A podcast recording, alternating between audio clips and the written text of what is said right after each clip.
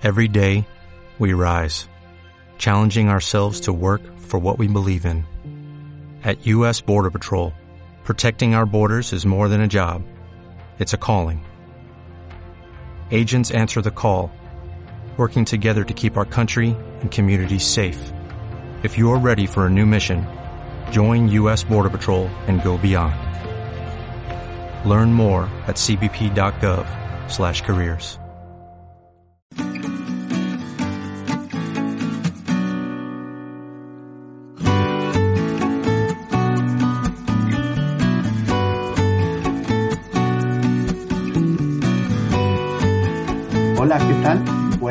tardes. Bienvenido a otro de sus episodios semanales de Lo Cotidiano, un podcast y video en donde hablamos de la salud mental en el día a día. Y en esta ocasión, pues eh, me acompaña como siempre mi compañero David Sendejas. ¿Qué tal, David? Muy buenas tardes a todos. Fernando, buenas tardes. Mm, su servidor, Fernando Valles. Y el día de hoy queremos hablar de un tema que nos parece muy importante, el pasado 10 de octubre, hace un par de días, se celebró el Día Internacional de la Salud Mental.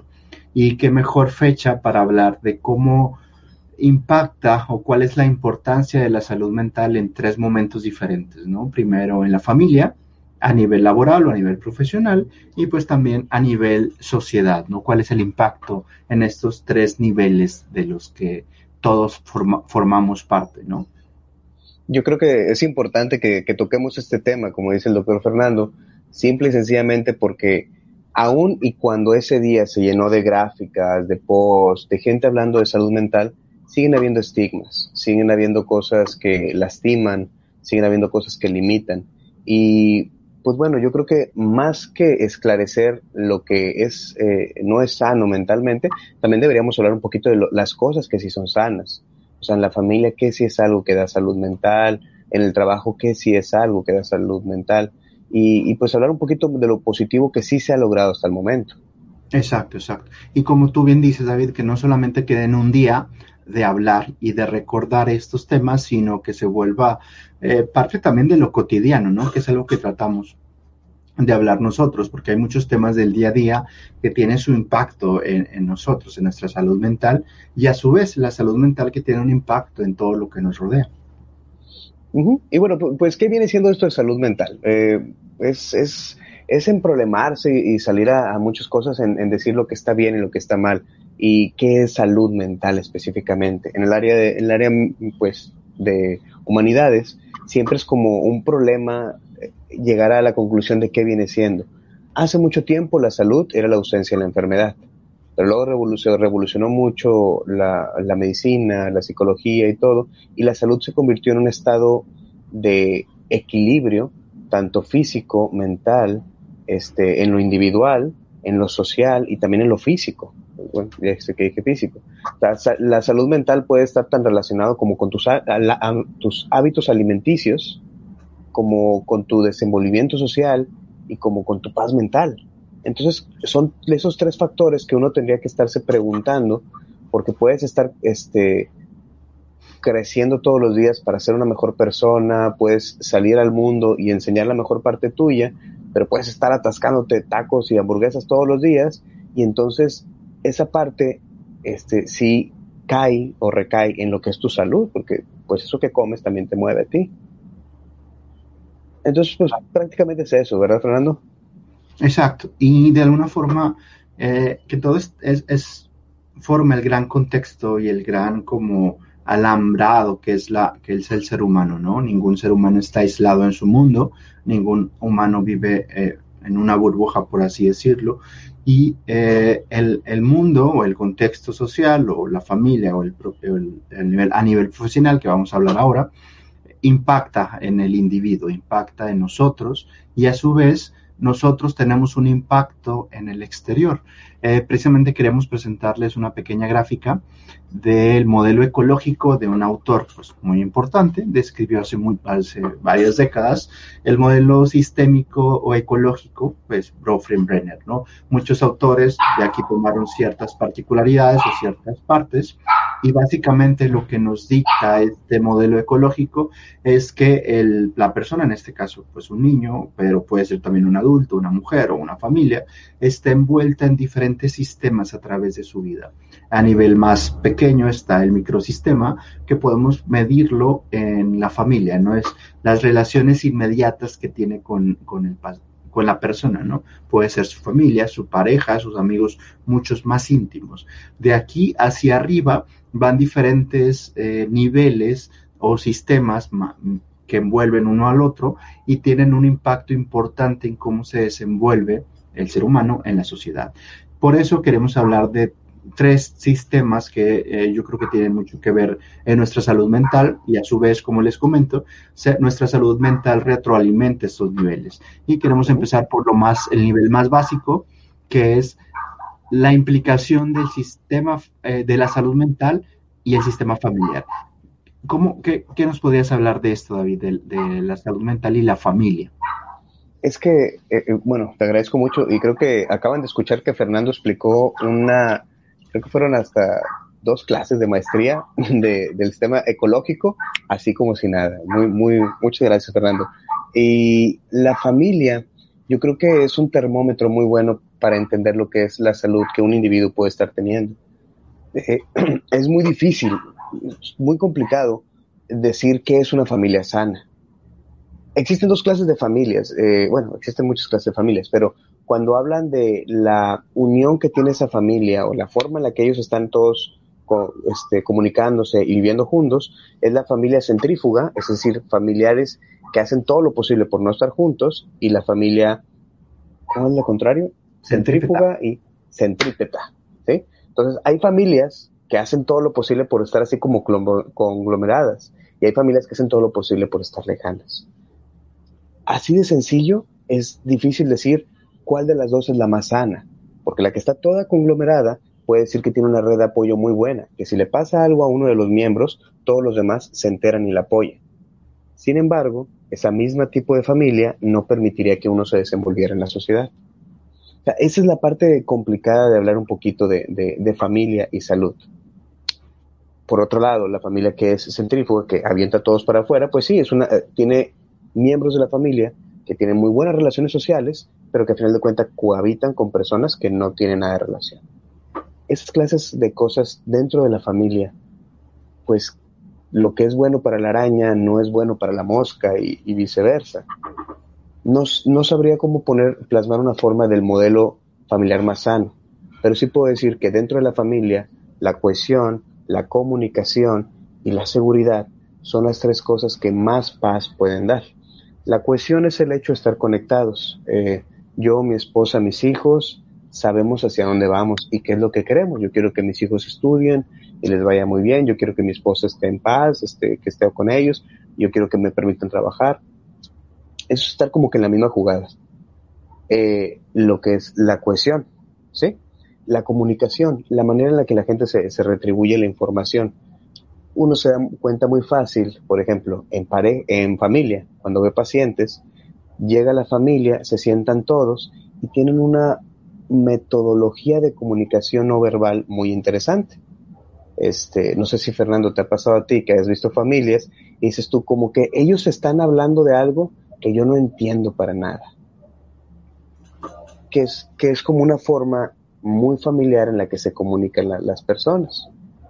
Entonces, cohesión es buena, la comunicación entre la familia es una forma es como un lenguaje secreto que da mucha paz a las personas y que te mantiene conectado, ¿sí? Y la otra es la seguridad. Si yo salgo al mundo, yo soy hijo, y yo salgo al mundo a conocer, si yo salgo al mundo a hacer o deshacer, ¿qué tanta seguridad tengo de que al momento de regresar todo va a estar bien? Esa clase de cosas dan paz. Para mí, David, yo, yo diría que esos son como el termómetro de ver qué tanta salud mental hay en una familia o qué tanta ausencia de salud hay. Claro, hay muchos inventarios, hay muchos test que son un poquito más determinantes con los tiempos, con los modelos familiares, pero bueno, para mí eso es como un muy buen termómetro. ¿Qué tanta cohesión hay? ¿Qué tanta comunicación hay? ¿Y qué tanta seguridad se dan entre ellos? Claro, claro. son de alguna forma eh, ciertos eh, parámetros que tenemos que tomar en cuenta para valorar pues la sanidad de una familia, ¿no? La estructura o la funcionalidad, aunque esto puede variar como tú lo mencionabas, ¿no? No es lo mismo una familia con hijos pequeños con hijos adultos, o sea, cambia, por ejemplo, los a un niño pequeño le funciona mucho más la seguridad que a un adulto, que le funciona más como vete para allá, ¿no? Hasta, hasta madura, hasta independiente. Dame espacio, sí. Algo que nosotros en uno de nuestros, en nuestros proyectos en ISAME vemos que como el impacto de que alguien que padece algún padecimiento o que su salud mental no está entera, no está al 100%, tiene un impacto en nosotros. Es este como fenómeno de relojería que siempre hablamos en la familia. Si una de sus partes no funciona muy bien, empieza a afectar eh, eh, o permea todo el resto del funcionamiento. Tiene que ver con esto. Vamos a basarnos en la comunicación. Si una persona se está sintiendo muy triste o muy ansiosa, su comunicación se va a ver afectada y eso va a entorpecer el entorno familiar. Del otro lado, del otro aspecto también, eh, yo creo que es evidente, ¿no? Cuando en una familia que es caótica o que hay problemas o simplemente hay algo de malestar, cuando uno de los miembros empieza a mejorar en el sentido de crecimiento personal o sentirse mejor emocionalmente, también este sistema de relojería comienza a funcionar mejor. ¿sí? Uh -huh. Por eso la salud individual es evidente que tiene un impacto en la familia, pero viceversa. Hemos encontrado muchos casos donde la persona estaría muy bien si su familia no le afectara tanto. Uh -huh. Porque hay veces que la misma familia es la que sostiene el síntoma o enferma o sostiene la enfermedad. Eh, un caso muy sencillo que se pone sobre la mesa sería eh, la mamá que tiene mucha inseguridad. Y tiene mucha inseguridad por muchas cosas de la vida. Y cuando llega a la casa, después de ir a terapia y sentirse más a gusto, empiezan sus hijos de que mamá, estás bien, estás bien, todo está bien. Entonces cuando empiezan como que a desenvolverse, a sentir un poquito más seguridad, la misma familia la limita. Y esas son cosas que pues pasan dentro de la relojería. Por otro lado, como dice, dice Fernando, o sea, el otro se acomoda. Un miembro de la familia empieza a hacer cosas emocionalmente sanas y impacta en todos los demás. Y dice, no sé qué tiene mi hermano, pero qué bueno lo que le está pasando. ¿verdad? Incluso es como, como es una comunicación no verbal, ¿no? Si alguien empieza a ser más proactivo, pues es más probable que alguien muy cercano también comience a hacer cosas, ¿no? Buscar mejores pasatiempos o mejor un hábito maladaptativo, dejarlo de lado. Una pregunta yo creo que importante para subir en estos niveles es si esto tiene un impacto en la familia, eh, ¿qué tanto impactará a otros niveles? Por ejemplo, a nivel profesional, en el nivel de trabajo con nuestros compañeros. Y yo creo que también es muy evidente, ¿no? En un, en un trabajo de esos que los jóvenes ahora llaman tóxicos, puede impactar tu salud mental, te puede estresar tanto tu trabajo eh, que te sientas mal simplemente el estar trabajando. Eh, multitud de textos, multitud de libros o artículos han, se han observado como el propio estrés laboral tiene un impacto general en, en la salud, en la salud. personal. Uh -huh. Lo vemos ahora con la infección del COVID, que muchas personas han tenido que trabajar en línea, o como los médicos o profesionales de la salud, pues que a veces tenemos que estar ahí eh, con ese estrés de convivir con pacientes, y bueno, esto genera altos niveles de estrés y malestar. Sí, por ejemplo, eh, este, les puedo decir, mi esposa está dando clases ahorita en línea, y y qué cosa más, más, de, más de demente lo que se tiene que poder hacer, porque entonces es dar clase, subir unas hojas y decir que están aquí presentes y que no funciona el Internet, y entonces revisar y que la plataforma y toda esa ausencia de herramientas para poder desenvolverte profesionalmente te estresan. Y ese estrés es algo bien frustrante que entonces, claro, que puede llegar a impactar en la, en la claro. salud sobre todo tomando en cuenta algunos trabajos modernos como que están surgiendo, ¿no? incluso lo, lo piden en las solicitudes, que se, la persona eh, tolere el estrés o que se desenvuelve en lugares estresantes. Uno se debería preguntar, ¿por qué una, un trabajo debería ser tan estresante? Por el simple uh -huh. hecho del tiempo prestado, pues ya es suficientemente estresante, ¿no? Y eso yo creo que quita eh, una de las partes más positivas del trabajo, más allá del dinero o más allá de la compensación económica, que evidentemente pues, es importante, trabajamos por algo, eh, sino esta sensación de estar haciendo algo para la sociedad, ¿no? Esta sensación de ser productivo. Les aseguro que muchas personas están sintiendo como cierto vacío existencial en estos momentos de ¿qué estoy haciendo? Claro. O sea, voy a mi oficina, me siento ocho horas, siete horas, nueve horas, ¿Cuál es mi aporte a la sociedad? ¿no? Y eso eh, tiene un impacto general.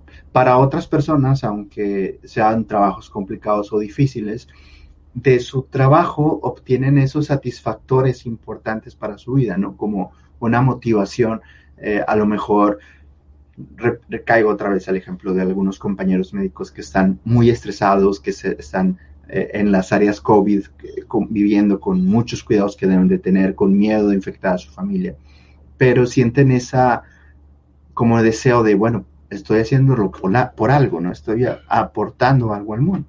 Y a veces ese nivel de satisfacción supera mucho a lo mejor los riesgos o los beneficios económicos que podría tener. Estos, e, dos, estos dos apartados de qué tanto es negativo, qué tanto podría ser eh, positivo, juegan un equilibrio importante para nuestra salud mental, ¿no? Yo creo que sería muy resiliente cuando uno hace cosas que te causan un placer visible, visible de que estás haciendo bien. Por ejemplo, el médico que está en área COVID y que está trabajando, pues él sí ha de estar como que, bueno, pues estoy enfrentando esta cosa que es una pandemia. Entonces, me imagino que sí da una postura resiliente, un trabajo así, muy diferente al que trabaja en un archivo solo, que agarra un papel, lo acomoda y lo vuelve a meter durante ocho horas seguidas, porque dice, ¿esto para qué lo hago? La ausencia de sentido laboralmente te desquicia. Por ejemplo, uno cuando da clases, pues lo ve, ve el alumno que aprende, uno cuando ve pacientes, pues ve al paciente que se, que se mueve. Esas cosas son, son visiblemente dan sentido.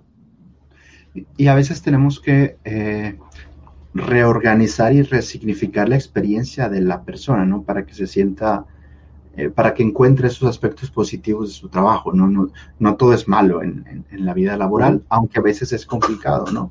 O eh, a veces lo contrario, cómo despegar a una persona que está viviendo en su trabajo y deja de lado otros aspectos también muy importantes, como la familia o la pareja o el espacio personal, ¿no? También muchas personas que están trabajando excesivamente, muchas horas, que no queda espacio para nada, no queda tiempo para, para uno. Y eh, es un aspecto de lo profesional, del trabajo y de la sociedad que tiene un impacto importante en la salud mental. No podemos como obviarlo o dejarlo de lado. Yo creo que parte de, lo, de esto muy interesante que metimos de la teoría de Profem ecosistémica es cuando esos dos sistemas se unen. Porque ¿qué pasaría si entonces llega un paciente que dice, estoy trabajando en mi empresa, trabajo 15 horas seguidas, me estoy realizando como nunca en mi vida, me están viendo muy bien en el trabajo? Entonces ahí tú dirías, bueno, en el ámbito laboral a él está yendo muy bien. Y te dice, y sin embargo, pues no estoy llegando a la casa temprano, ya no veo a mi familia, ya no convivo con mis hijos, ya no hablo con mis amigos. Y ahí está el otro lado, que es el lado familiar, que está completamente lastimado. Entonces ahí dices tú, bueno, ¿qué viene siendo la salud mental para este hombre? Que se deje de sentir realizado para estar con su familia o forzar a su familia que se acomode esa es la parte que es complicada. Ahí es donde tú dices, ¿para dónde va? Y no, no creo que haya una sola, una sola respuesta. Digo, por algo son sistemas que se conectan. Y entonces, si en uno está mal, en algún momento esta ausencia de, de, la cohesión familiar o la ausencia de lo que está pasando con la familia va a impactar y ya no se va a sentir realizado en el trabajo. Exacto. Y por consiguiente, puede haber más problemas con su salud mental, más niveles de ansiedad, de tristeza, de desesperanza a lo mejor, ¿no? O lo contrario, eh, tampoco es raro una historias de personas que a, través de su trabajo o una buena familia, pues eh, tuvieron estos motivos resilientes, ¿no? De mejorar su salud y, aparte de, además de un momento en la vida, pues mi vida cambió para bien, ¿sí? No hay que, digamos, de alguna forma satanizar ninguno de los dos aspectos. Hay que, como todo en la, en, la, vida, tiene aspectos positivos y negativos. A veces hay que buscar propositivamente aquellos mm, eh, puntos positivos. Finalmente, un nivel más superior, un, sistema más alejado que nos engloba a todos nosotros, que tiene que ver con la sociedad. Eh, sí quisiera preguntarte, David, porque tú trabajas un poco más en este sentido, a, nivel, a nivel general, a nivel con, pues más personas, ¿no? ¿Cuál es el impacto en la salud mental y en la sociedad? Eh, tú, desde tu punto de vista, desde tu, trabajo, ¿cómo ves esto? Eh, yo creo que un muy buen ejemplo que te podemos poner es lo que sucede. Ahorita ahorita la sociedad está fastidiada del confinamiento, está fastidiada del autocuidado, está fastidiada de todo esto. Entonces, socialmente eso impacta en todas las demás áreas. Antes la gente tenía mucho miedo de salir y ahora está tan fastidiada de estar dentro que ya ni siquiera le importa su cuidado. Cuando habla Brender de la parte social como una, como una capa superior, es cuando algo de la sociedad que se modifica impacta en los, otros sistemas más pequeños, como vendría siendo el trabajo, la familia, la escuela. Nosotros pasamos por eso. una cosa social impactó en todos nosotros, que se llamó pandemia. Y a partir de COVID, todo cambió en la todo cambió en la sociedad. O sea, la pandemia cambió todo, la forma en la que vemos lo limpio. Hace un año nosotros pensábamos que nuestras manos siempre estaban limpias y poca gente se lavaba las manos más que cuando iba al baño. Y eso sí nos iba bien. Hoy por hoy el concepto de limpieza es diferente por completo. Esos son esos, esos cambios que son sociales que impactan ahora en todo. ¿Cómo está la sociedad? Pues miren, ahorita con lo de, con lo de la pandemia existen trastornos de ansiedad generalizados por todos lados, depresión al por mayor y muchos, muchos traumas angustiosos. O sea, yo creo que son las cosas que más se repiten. Obviamente, nosotros como buenos mexicanos tranquilizamos esa depresión y esa ansiedad siempre con alcohol. Entonces, consumos de sustancias se están elevando mucho, agresiones, cosas por el estilo están pasando. Esa es la parte de Brofenbrender que dice, bueno, si algo pasa encima de todos los sistemas, que en este caso fue lo social que pasó con la pandemia, todo se mueve se movió el sistema de la familia porque ahora ya estamos todos en casa y se movió el sistema de, trabajo porque cambiaron las condiciones en las que trabajamos. Claro. Y es, es, evidente, ¿no? Como factores externos, en el contexto en este caso fue una pandemia, pero en otros momentos puede ser un desastre natural o una guerra o un problema económico. Ese, ese aspecto social nos, nos impacta como, a, los seres humanos y sobre todo a nuestra salud mental. Hace algunos años aquí ya se vino una ola de violencia en nuestro país, bueno, no se ha acabado en muchos lugares, pero al igual que la pandemia hizo su mella y su impacto en la salud mental. Una, una pregunta interesante sería cómo la salud mental individual impacta a nivel sociedad, ¿no?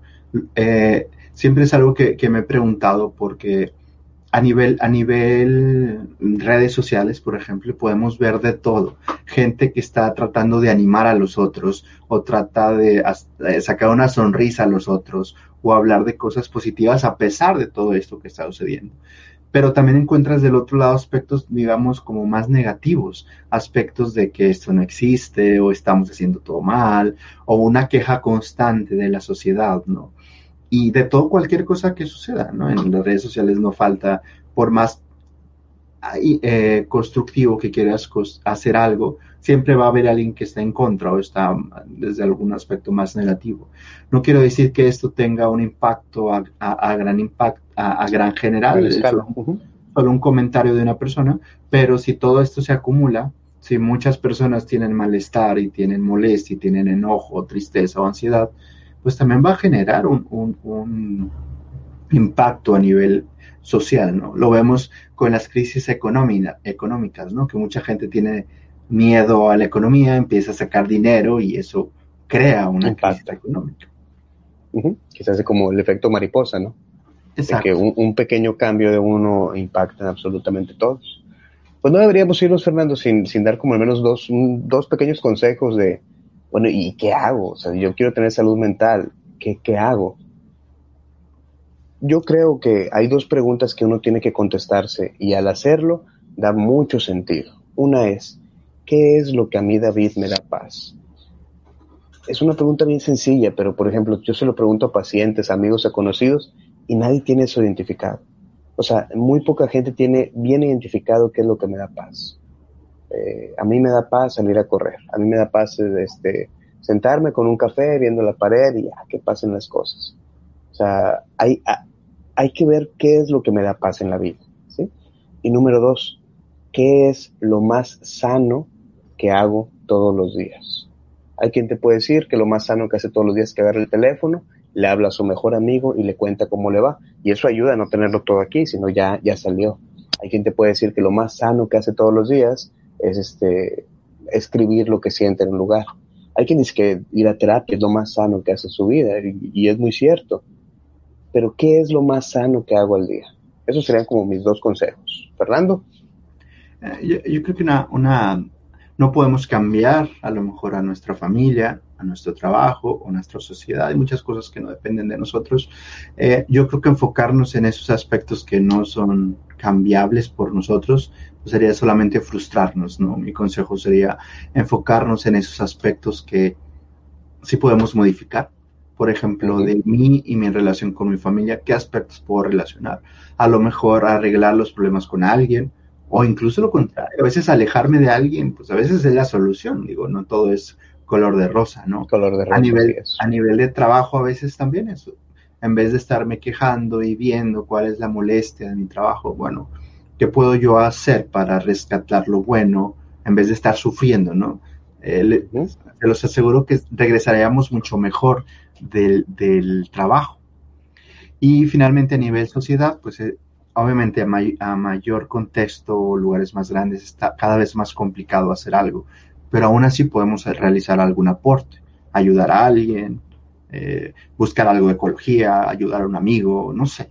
Eh, yo creo que uno de los... Buenas tardes, Javier. ¿Qué tal?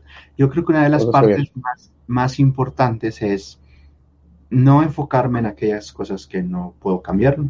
Eh, no, no significa aguantarme y pues no hacer nada, sino cosas que realmente sí pueda hacer, cosas que realmente sí pueda tener un impacto en mí y en los demás. me parece muy, muy bien esa clase de cambios. bueno, no se diga más, este, ya saben que nos pueden seguir en, en las redes, comparten esta información, digo, si quieren darle un poquito de, paz y salud a la gente, está en la página de arroba servidad, que es la de su servidor, y servidor, y consique.com que es donde siempre publicamos información relacionada ¿no? con la salud mental y temas de interés. Recuerden que si tienen algún tema del que quisieran que investigáramos algo y hablar al respecto, pues nos, nos gustaría escucharlos. Les agradecemos mucho que nos acompañen a todos. Tengan muy bonito día. Muchas gracias, Fernando. Nos veremos la próxima ocasión. Muchas gracias y hasta la próxima.